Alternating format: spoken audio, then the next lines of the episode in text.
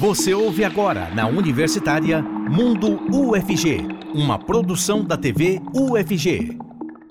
Olá, Mundo UFG está no ar. Hoje a gente conversa com o Eduardo Henrique do Nascimento, estudante do ensino médio que conquistou medalha de ouro na Olimpíada Brasileira de Matemática e de bronze na Olimpíada Internacional lá na Noruega.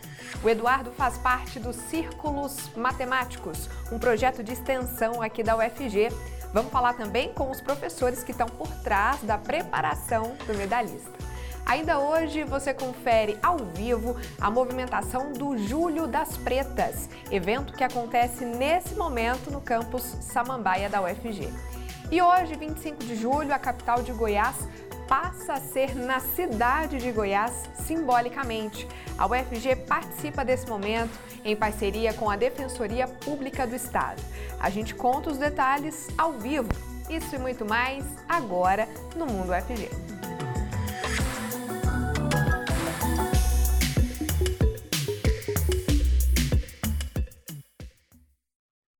Eu vou começar, como sempre, com a minha autodescrição para o nosso público cego ou de baixa visão. É uma acessibilidade aqui do Mundo UFG. Eu sou Letícia Brito, apresentadora do programa. Sou uma mulher de pele clara, tenho cabelos castanhos escuros na altura dos ombros, estou usando uma blusa toda colorida, sem mangas, uma saia bege e um sapato bege também de salto bem baixinho. Está aqui comigo dividindo a tela o professor Diego Barbosa, fazendo a nossa interpretação para Libras. O professor é coordenador do Labitave, tem pele clara, cabelos e olhos castanhos e barba cheia. Vamos falar de matemática então, gente? Ó, quem está aqui com a gente no estúdio, ao vivo, bem-vindos. Vou apresentar para vocês, é o Eduardo Henrique do Nascimento, medalhista de ouro na Olimpíada Brasileira de Matemática e de bronze na Olimpíada Internacional.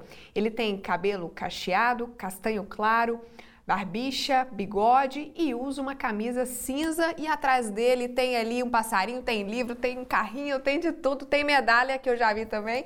Tudo bem, Eduardo? Bem-vindo. Boa tarde, obrigado. É um prazer estar aqui na, na TV dando essa entrevista para vocês. O prazer é nosso. Parabéns já, já adianto meu parabéns em nome da equipe toda. Muito legal poder conversar com você. Tá com a gente também, tá de volta aqui ao Mundo FG, a professora Ana Paula Chaves, do Instituto de Matemática aqui da Universidade. Ela é professora também no projeto de extensão Círculos Matemáticos.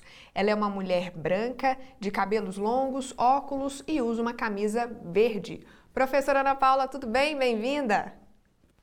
Tudo jóia, Letícia. Muito obrigada aí por ceder mais uma vez, né? O Mundo UFG está cedendo mais esse espaço para a gente falar de matemática aqui para a comunidade da universidade. Muito obrigada. Eu que agradeço, papo sempre muito bom. Quero começar perguntando para Eduardo, conta para gente, eu já adiantei aqui para o pessoal, mas queria saber mais detalhes sobre as histórias dessas medalhas, Eduardo. Conta sobre você e como esse, foi esse caminho até chegar aí às premiações. Ó, eu desde pequeno sempre gostei assim de matemática, de resolver probleminhas, gostava de quebra-cabeça e tudo mais. É, mas eu fui eu fiz minha primeira Olimpíada no foi a UBM mesmo, no sexto ano. É, fiz primeira fase, ainda tinha primeira fase na época. Eu fiz primeira fase, fiz segunda fase e ficou por isso mesmo, por um, um longo tempo. Eu, mas eu, é, eu sempre quis, fiquei com esse gostinho, eu queria voltar a fazer essas Olimpíadas. E aí no ensino médio, quando eu, eu mudei de escola, aí eu comecei a fazer Olimpíadas seriamente. Foi quando eu descobri o, o Círculos, foi quando eu descobri o canal do YouTube do, do POT, que é um programa de treinamento para para Olimpíadas de Matemática também. E aí eu embarquei nesse mundo. E aí eu passei o meu ensino médio inteiro estudando para essas Olimpíadas. É, acabei ganhando medalhas em diversas áreas. Eu gosto de, de fazer Olimpíadas de diversas coisas, como física, linguística. Além da, principalmente, minha principal é evidentemente matemática. Mas e, e aí acabei tendo bastante sucesso nisso e eu vejo também é, é, essas medalhas como a da, da, OBM do ano passado e dessa OBM como uma demonstração de que valeu a pena todo esse esforço que eu tive, é, valeu a pena eu ter gastado todas essas horas estudando para essas Olimpíadas. Bacana demais, Eduardo. Foi uma recompensa muito boa, né? E professora, como é o Eduardo como estudante? Imagino que dedicado demais, né? Vamos rasgar um pouquinho de elogio aqui para ele. Olha, ele falou aí, eu me dediquei todo o ensino médio seriamente à Olimpíada, né? É, você pode pensar que é um, muito tempo, mas olha, para chegar no patamar e a chegar aí para a Olimpíada Internacional de Matemática, como ele fez, ele sabe que normalmente tem alunos que treinam aí desde, na verdade, sei lá, o sétimo ano do ensino fundamental, né, para conseguir chegar lá. Então, o Eduardo, que eu carinhosamente, né, todos nós chamamos ele de novato, e eu vou contar essa história, né, por quê? Porque em 2020 foi que o Eduardo surgiu lá no, nos círculos matemáticos, né, com a gente, e ele já chegou numa turma que a gente considera avançada. E normalmente alunos novos, quando chegam nessas turmas avançadas, né, é, eles eles têm muita dificuldade, né? Claro, porque os outros alunos já vêm treinando há muito tempo. E aí o Eduardo, ele já chegou, o novato, né? Eu não consigo chamar ele de Eduardo, desculpa, gente, vou chamar de novato mesmo. O novato já chegou mostrando a que veio, né? Ele já mostrou ali, desde as primeiras aulas, né? O que que ele... É, o que, que ele estava atrás, ele sempre tinha ideias né, para todos os problemas. Não tinha problema que o novato não tentasse resolver né? Muito, assim, muito além do que os outros, e os outros que a gente já treinava há algum tempo, né? Às vezes não tinha, o novato tinha, né? Muitas ideias, e aí ele sempre muito, eu gosto de usar muito essa palavra para ele, ele sempre muito profissional, né? Um estudante profissional mesmo, e ele realmente levou a sério o treinamento, e a gente chegou, chegou ao ponto, acho que na última aula que eu dei para ele, eu cheguei e falei para ele, olha, novato, eu não tenho mais nada de matemática olímpica para te ensinar. O que a gente pode fazer aqui é discutir os problemas, né? E vai ser isso. Então, é, é tudo que eu tenho a dizer, né, nesse período curto de tempo aí sobre o, sobre o Eduardo. Bacana. O Eduardo, como é que é essa rotina de preparação para a Olimpíada? Quantas horas? Como é que foi esse pique aí nesses últimos anos? Isso, isso vale muito, é, também principalmente por causa das outras extracurriculares que eu faço, mas, digamos, no primeiro ano era consistente oito horas por dia. Era, é acordar, pegar problema, começar a pensar e, fazer isso o, dia inteiro. E é, tipo, algo que eu gosto muito. Eu, eu não me sinto cansado. Eu poderia ficar o dia inteiro fazendo matemática e para mim tá tranquilo. E... É. E aí, professora, como é que é os círculos matemáticos, né? O Eduardo faz parte. Como é que funciona esse projeto? Então, ele é um projeto de, primeiro, aproximação, né, de jovens que gostam de matemática, né? Então a gente faz com que esses jovens possam convergir para um lugar onde a gente vai lá é, propor alguns probleminhas, né, alguns desafios para eles, né, e fazer com que eles discutam entre si então, são, são dois vieses, né? A gente tem essas aulas semanalmente, né? Claro, é um projeto de extensão da UFG, gratuito, né? Quem quiser, tiver interesse né, em participar das aulas, né? Pode fazê-lo. Então, tem dois, tem dois aspectos aí, né? Um, a gente treina os alunos para Olimpíadas de matemática a nível nacional, internacional, enfim. E outro, a gente faz com que eles conheçam outros jovens que são tão talentosos quanto eles, ou, né, e que eles possam se inspirar, né? Por exemplo, no, do Eduardo, né? O Eduardo é um deles. Hoje ele dá aula, né? Também junto comigo, né? Para alguns desses olímpicos. Então, é, o, o Círculos funciona dessa forma. A gente tem essas aulas semanais, onde a gente é, aproxima esses jovens, e aí, com isso, o treinamento e a parte social são feitas ali né, simultaneamente. E aí a gente tem um programa bem é, consolidado né, de treinamento, com materiais e tudo, né? E pessoas que já têm bastante experiência com Olimpíadas de Matemática. Eduardo, qual, quais as principais diferenças dos círculos para o ensino da grade curricular ali da escola, na sala, no dia a dia? É muito diferente, assim? Como é que foi para você? Eu diria que é mais fácil apontar as semelhanças entre os, os, círculos e a grade, que é o nome da matéria, e não muito mais disso. É, é, é completamente outra ideia, assim. Porque a gente vai para a aula de Olimpíada de Matemática, a gente vai para se desafiar. Enquanto que a aula do colégio é algo, tipo, é, focado 100% para vestibulares, e é só isso, é, acaba ali. Enquanto que no, na aula de Olimpíada a gente vai aprender a matemática de verdade, a provar as coisas, a resolver problemas que são habilidades que são importantes na matemática em si só, mas para a vida no geral. Que é, eu diria que a grande importância da matemática, que é ensinar a resolver problemas. Professora, dá para pegar essa lógica bacana do desafio, de instigar eles e colocar, talvez, experimentar isso na escola, na grade curricular tradicional? A gente sabe que tem, como o Eduardo falou, toda aquela matéria que tem que aprender mesmo, que faz parte, mas dá para dar uma brincada, misturar um pouquinho? Olha, bem, assim, normalmente a nossa, a nossa abordagem lá é mais virada, assim, mais é, mesmo para problemas de Olimpíada e tudo mais, mas isso aí, os alunos que treinam e que veem esses problemas, né?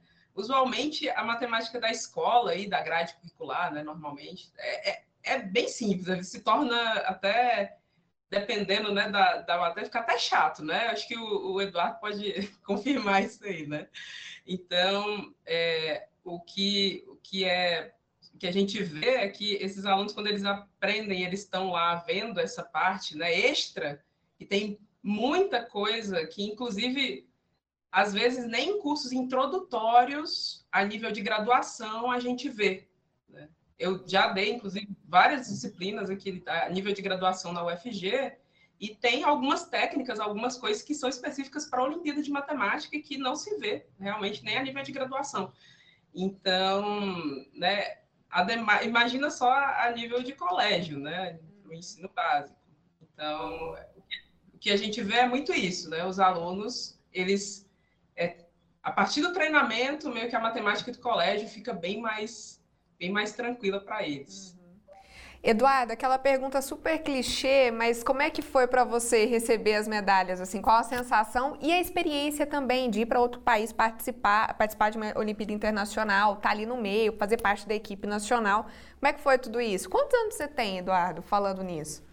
Uh, eu tenho 17, mas ó, vamos lá. Vamos é, a, deixa eu contar um específico que foi a Ana Paula que inclusive que me ligou. Vamos lá. Eu tava lá Conta. em casa estudando. E Ana Paula vai, chega e me, me manda uma ligação. Posso te, me manda assim no WhatsApp.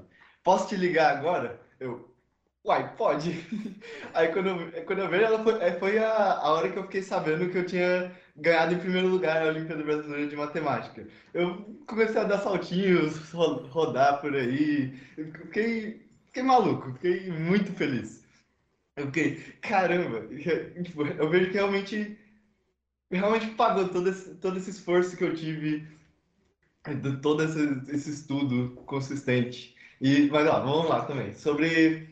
A Ana Paula também me ligou no, no, no dia que eu fiquei sabendo que eu, que eu, que eu passei para IMO. É, foi ela que me deu a notícia. Outro momento de muita felicidade. Eu tava lá na escola, no laboratório, eu gritei, todo mundo ouviu. Tava todos os amigos. Mas, mas, Muito bom. Aí tem. Aí, é, você perguntou sobre as viagens também? Ou, Isso, mas... como é que é? Deve ser bacana demais, né? Poxa, é muito incrível. E, em particular, é, é, eu dei muita sorte de ter pegado a IMO na Noruega, porque lá, o país é muito incrível. É tipo, é, é um lugar. Oslo é um lugar pequenininho que, em que tudo é muito bonito, a comida é muito boa. Você vai lá, tudo, tudo é muito bem feito, não tem crime nenhum.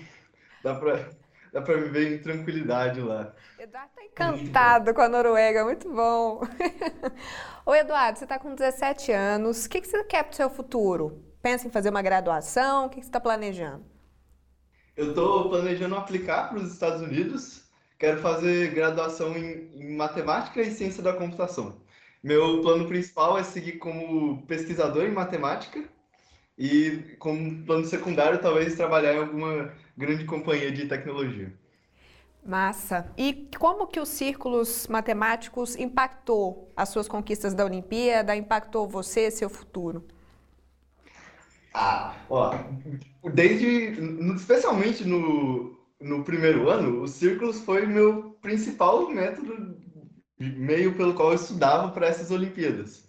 Tipo, a Ana Paula e o Bruno Holanda me, me levaram desde de comecinho até grande parte, uma grande é uma, até uma etapa já bem avançada do, do estudo de matemática. E até hoje ainda é, tem muito a, ensinar para mim. Ela, ela fala aquilo brincando que já ensinou tudo, mas é mentira, ela sabe muito.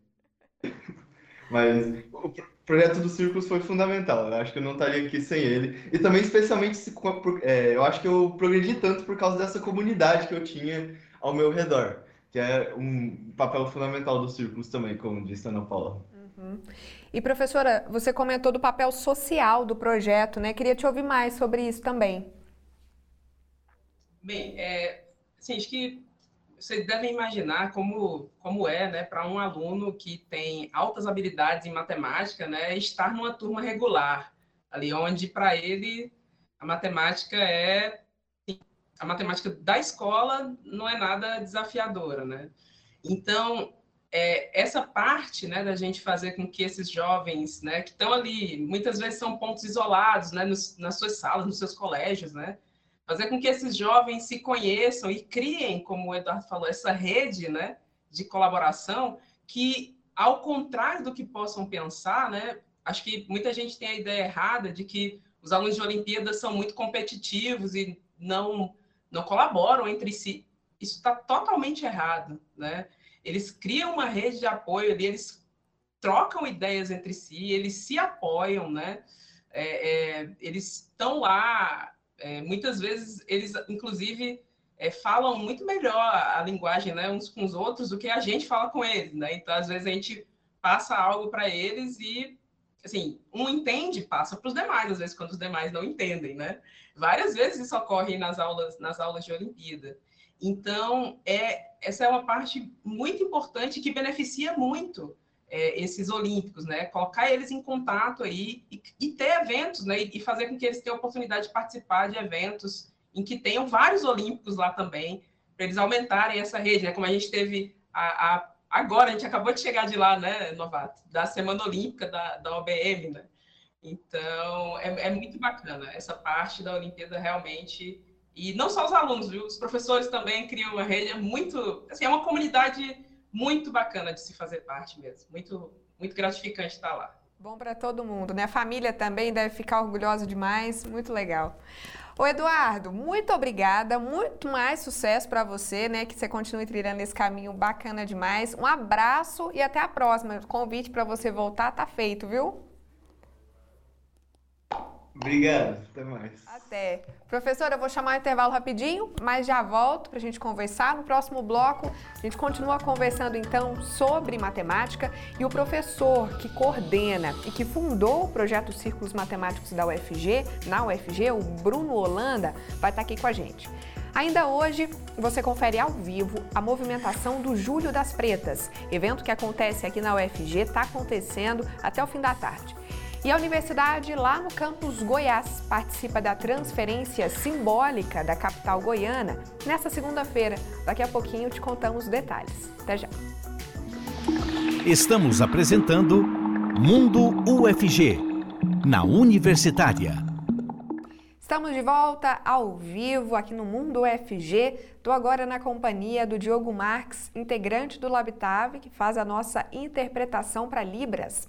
Ele tem pele parda, cabelos e olhos castanhos escuros, sem barba. Estou pegando meu celular aqui para agradecer o pessoal que está acompanhando a gente nas redes sociais.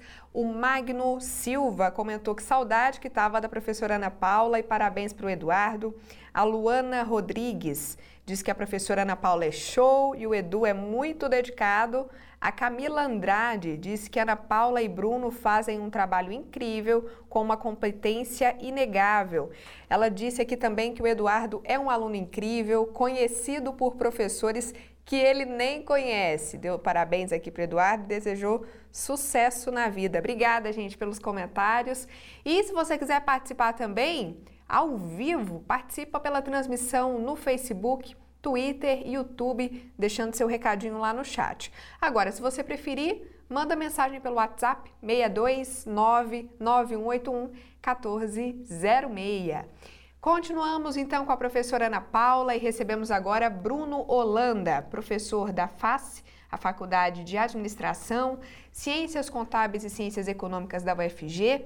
O professor fundou e coordena o projeto Círculos Matemáticos aqui na, na universidade.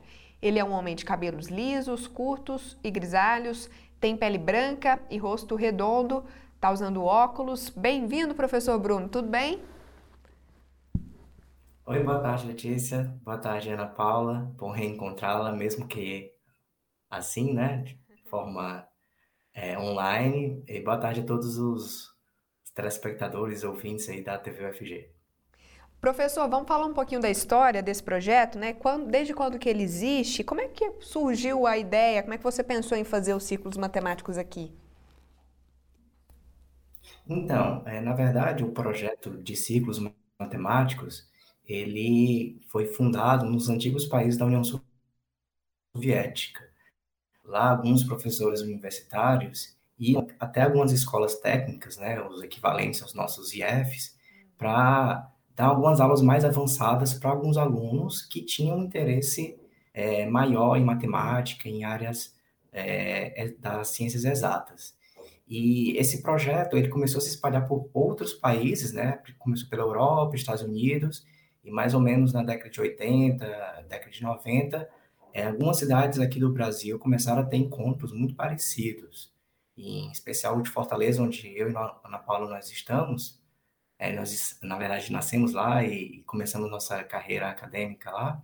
É, tem esse projeto né, já há bastante tempo, e quando é, eu e a Paula nós passamos um concurso aqui para o FG, nós resolvemos implementar algo parecido aqui em Goiânia, né? Aproveitando um pouco da experiência que já existe nesses, nessas outras cidades é, experiência, inclusive, que fez com que essas cidades ficassem reconhecidas na participação de Olimpíadas estudantis. Professor, quantos alunos já passaram pelo projeto ou são atendidos hoje pelos círculos matemáticos? Então, a, o projeto aqui em Goiânia começou em 2017 e desde então, a cada ano participam por volta de 40 alunos. Eh, sejam eles alunos do ensino fundamental ou alunos de ensino médio. Bacana. E aí, professora, eu queria voltar a falar um pouquinho da, das Olimpíadas, né? Principalmente essa internacional, como é que funciona essa organização? Porque é o professor Bruno disse, a gente tem círculos matemáticos, ou até estudantes, né? Que talvez não participem dos círculos, mas vão para essas Olimpíadas para internacional. Aí lá fora, o Brasil é uma equipe só? Como é que funciona? Eles se conhecem, se organizam, se juntam? Como é que é esse processo? Então, primeiro, é, existe toda uma etapa de seleção né, que é feita aqui no Brasil com os melhores estudantes da Olimpíada Brasileira de Matemática. É, Para essa em específico que o Eduardo foi, que é a Olimpíada Internacional de Matemática, são os melhores estudantes ali do nível 3 da Olimpíada Brasileira de Matemática, da OBM, e aí eles são, e acho que medalhistas de ouro, o Bruno pode me corrigir aí se ele, se ele souber, medalhistas de ouro, algo assim do nível 2, mas participam só os melhores alunos dessa da OBM para o processo seletivo. Então existem testes de seleção que são feitos, né? A gente teve nesse caso do Eduardo três testes, se não me engano. E aí esses testes depois cada um tem um peso, né? Cada teste tem um peso e aí os alunos são ranqueados depois, né? Com as notas e aí são alunos de todo o Brasil. E aí é por desempenho individual, né? E aí os seis melhores, no caso da IMO, né, da Olimpíada Internacional de Matemática, os seis melhores são escolhidos para representar o Brasil nessa Olimpíada. Dependendo da Olimpíada, bem, o, o caminho para se é, para se escolher as equipes, né, é esse. A gente convida os melhores alunos da Olimpíada Brasileira de Matemática para fazer os testes de seleção. Depois disso, se ranqueia e aí a gente monta a equipe. Perfeito. E professor Bruno, no caso dos círculos aqui de Goiânia, como é que são escolhidos os estudantes? Eles podem procurar, vocês selecionam, como que é? É, então, o, não existe uma seleção porque, é, de fato, o que ocorreu nos últimos anos é que o número de vagas é, foi o suficiente para uhum. contemplar todos os alunos que estavam interessados em participar do projeto. Né? Então, é, eu e Ana Paula, a gente é, dá essas aulas né, nesse projeto, os ciclos matemáticos. Inclusive, o Eduardo foi um dos alunos que participou desse projeto. E, basicamente, é só mandar um e-mail para a gente, né? O, o e-mail dos círculos matemáticos, dizer que está interessado, é, visitar o nosso site para saber a questão de horário, questão de local das aulas e dias também, né? E basicamente só aparecer e se divertir com matemática lá. Bacana. Professor, quem são os professores do círculo? São vocês da graduação, da matemática, da pós da matemática? Como que funciona? Então, é, no início era basicamente só eu e a Ana Paula. E aí é, a gente convidou alguns outros professores, é, alguns professores do IME, lá do UFG, e hoje em dia os próprios alunos, os primeiros alunos do projeto, que já estão ou no terceiro ano, ou já tendo concluído o ensino médio, eles estão é, dando aulas para os alunos mais novos. Então, é, isso também faz parte do projeto, foi pensado desde o início, né, que os alunos, é, quando já se formassem na escola, pudessem retornar um pouco desse conhecimento adquirido para a geração mais jovem, né? E é interessante porque, por exemplo, os alunos estão tendo aula com o Eduardo, então os alunos vão perguntar como é que foi a experiência deles. Então tudo isso faz parte, né, do projeto. Foi pensado para que os alunos pudessem, né, se inspirar também no, no pessoal da primeira geração, né? Só que já está obtendo resultados não só nacionalmente, mas também internacionalmente. E aí isso é um motivador a mais, né? Além da, dos próprios encontros em si, para que os alunos puder, possam continuar estudando, possam continuar se dedicando. Vai se espalhando, né? Bom demais. Agora, professora, você comentou mais cedo que algumas, alguns desafios dos círculos, eles beiram ali coisas que estudante de graduação aprende no início do curso, enfim, é muito avançado. E aí o Eduardo comentou que quer seguir na área, quer se graduar, deve, deve se pós-graduar também pelo jeito ajuda também quando eles chegam na universidade. Imagino que eles já estão muito bem preparados, né? o impacto deve ser muito menor. Assim, aquele, aquele estranhamento né, que a gente tem quando entra na faculdade. Não, é realmente, assim, principalmente para quem vai para a carreira, carreira acadêmica ligada aí à área de exatas, realmente a gente vê que são alunos diferenciados né, nas turmas e que assim, realmente exibem muita facilidade, né, com essas disciplinas aí. Inclusive, é, vale mencionar que, usualmente, os olímpicos, né, quando eles vão para a carreira acadêmica, eles são muito bem sucedidos, né. A gente, eu posso mencionar que um exemplo que é muito clássico, né, o medalha Fields que nós temos aqui no Brasil, a medalha Fields é como se fosse o equivalente ao prêmio Nobel da matemática, né? Então, o nosso medalha Fields aqui, o único medalha Fields brasileiro, né, o Arthur Ávila, ele é ex-olímpico, ele foi medalhista de ouro na Olimpíada Internacional de Matemática, e depois disso, né, ele se tornou aí um pesquisador renomado e conseguindo o prêmio máximo aí que nós temos da área. Então, é, e isso não é um caso isolado de jeito nenhum, né? Tem vários ex-olímpicos, medalhistas da IMO, enfim, que quando vão para a carreira acadêmica se tornam pesquisadores assim excepcionais e chegam a ganhar aí esses prêmios, esse prêmio máximo da matemática, dentre outros. Né? Pegando esse gancho aí, professor, eu estava lendo sobre a história dos círculos, é, que começou na antiga União Soviética, tem, tem, tem, toda a trajetória na Rússia, e eu li que por lá era um incentivo absurdo, inclu, inclusive na imprensa. O aluno ou a aluna voltava com uma medalha, é como se for. É, é, o mesmo, a mesma empolgação de uma Olimpíada esportiva, assim, mesmo prestígio, que é como tem que ser mesmo. Qual é a importância para um país todo da gente incentivar, não só medalhistas, mas incentivar essas Olimpíadas? O que, que isso traz, assim, a mais para a gente, para os estudantes, para a sociedade toda? É, acho que a principal importância dessa divulgação, desse incentivo, é que as pessoas passem a saber que é possível você ter uma carreira, ter é, um, um projeto de vida baseado na educação, né? que você pode é, ter ganhos sociais relevantes também, né? porque principalmente na, nas áreas científicas, né? além do próprio benefício individual para as pessoas que têm essa, esse interesse, esse aprofundamento na carreira acadêmica, né? o país inteiro como todo cresce, né? são é, essas pessoas que lideram, por exemplo, é, produção de novas patentes, novas tecnologias, né, as que vão para a engenharia é, participam de construção de novos produtos. Tem muito ex-olímpico que hoje em dia está engajado com startups, está no mercado financeiro.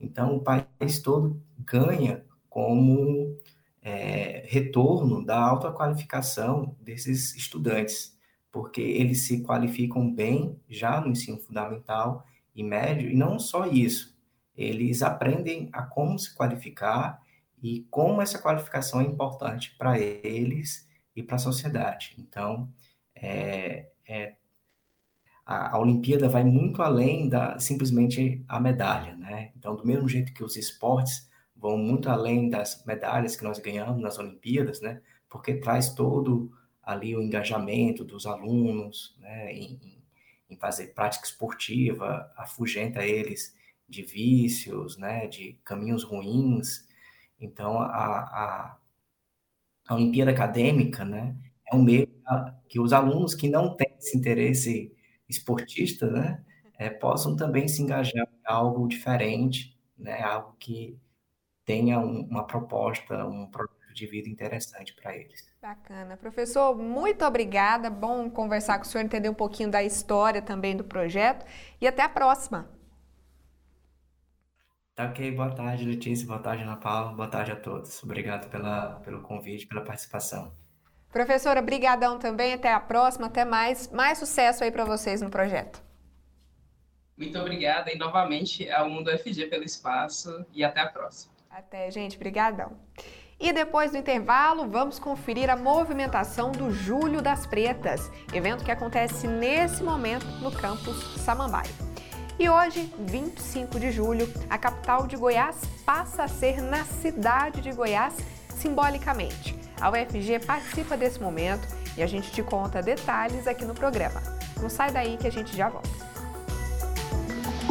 Estamos apresentando Mundo UFG, na Universitária. Hoje, 25 de julho, é o Dia Internacional da Mulher Negra Latino-Americana.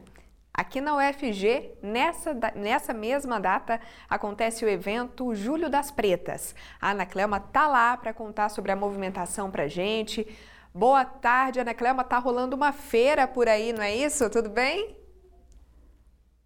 Oi, Letícia.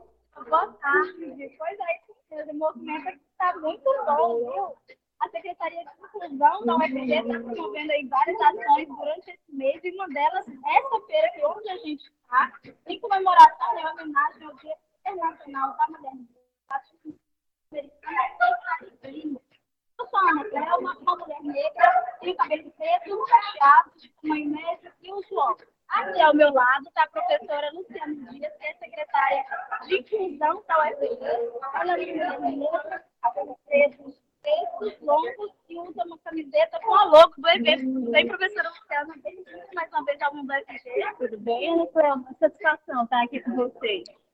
Professora, começa falando para a gente como que surgiu o Dia da Mulher Negra Latino-Americana e Caribenha, para quem não né?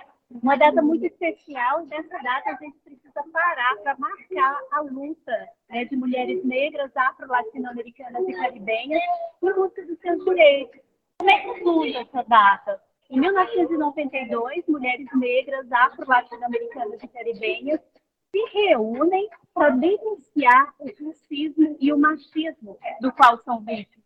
De lá para cá, a gente tem instituído no âmbito internacional o Dia da Mulher Negra, Afro-Latino-Americana e Caribenha como sendo o o, 25 de julho. Esse 25 de julho marca também o dia de Teresa de Benguela.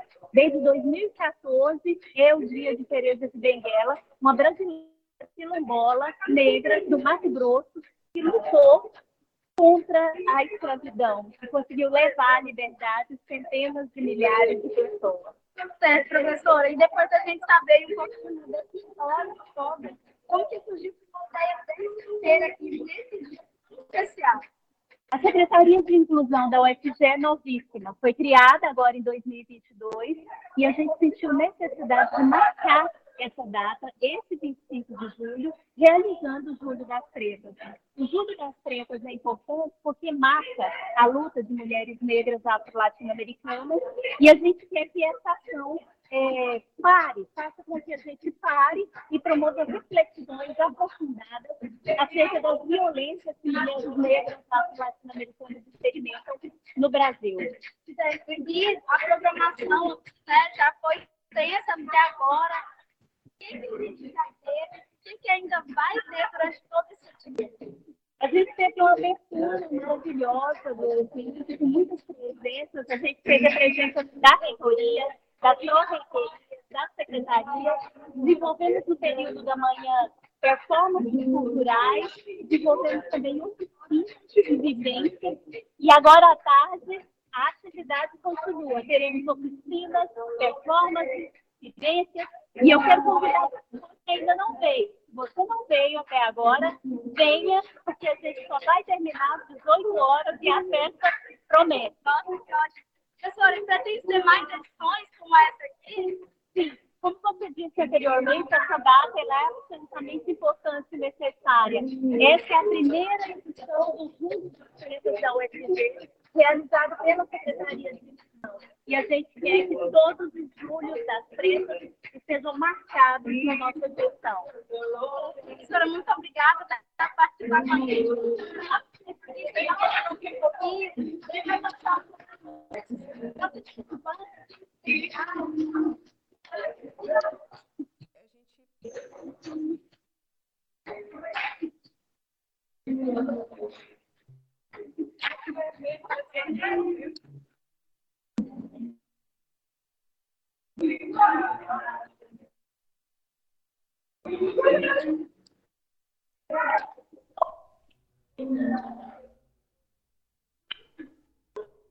Acho que a gente está com um probleminha de áudio, não estamos ouvindo a Ana.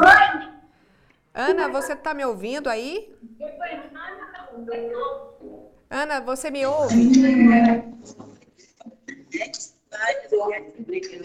gente está com um probleminha de áudio. Vamos fazer o seguinte.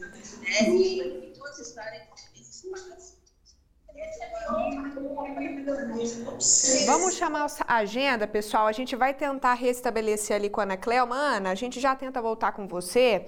Não estamos conseguindo ouvir muito bem, mas por aqui, a gente segue por aqui, vamos tentar retomar lá com ela. Ó, por enquanto, o recado é o seguinte: o prazo de rematrícula nos cursos técnicos do Basileu França vai até o próximo domingo. Atenção, hein? A Jade Vieira traz essas e outras informações.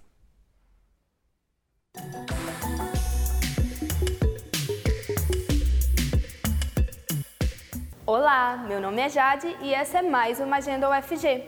Aqui você fica sabendo de todos os serviços e acontecimentos da universidade. Eu sou uma mulher jovem, de pele clara, com cabelos loiros e cacheados na altura dos ombros. E eu também uso óculos. E estou em um corredor de um dos prédios da UFG rodeado de janelas. Bom, vamos então conferir o que está rolando na UFG. Você que faz cursos na Escola do Futuro em Artes Basileu França, fique de olho que o prazo para rematrícula de cursos técnicos vai até o próximo dia 31. As inscrições podem ser realizadas por meio de um formulário disponível no site basileufranca.com.br e as aulas começam dia 8 de agosto. E se você pretende fazer algum curso de língua estrangeira no Centro de Línguas da Universidade, as inscrições para a prova de proficiência estão abertas até o dia 1 de agosto. O edital pode ser encontrado no site casli.letras.fg.br, onde é também possível encontrar o link para as matrículas. E para finalizar, eu trago uma roda de conversa sobre acessibilidade. A Secretaria de Inclusão da UFG, em parceria com o Hospital das Clínicas, está promovendo o evento Desafios e Atitudes da Acessibilidade. A roda de conversa ocorre no dia 27 de forma online. E para mais informações, acesse o site ufg.br. E essa foi a agenda de hoje. Continue nos acompanhando e até a próxima!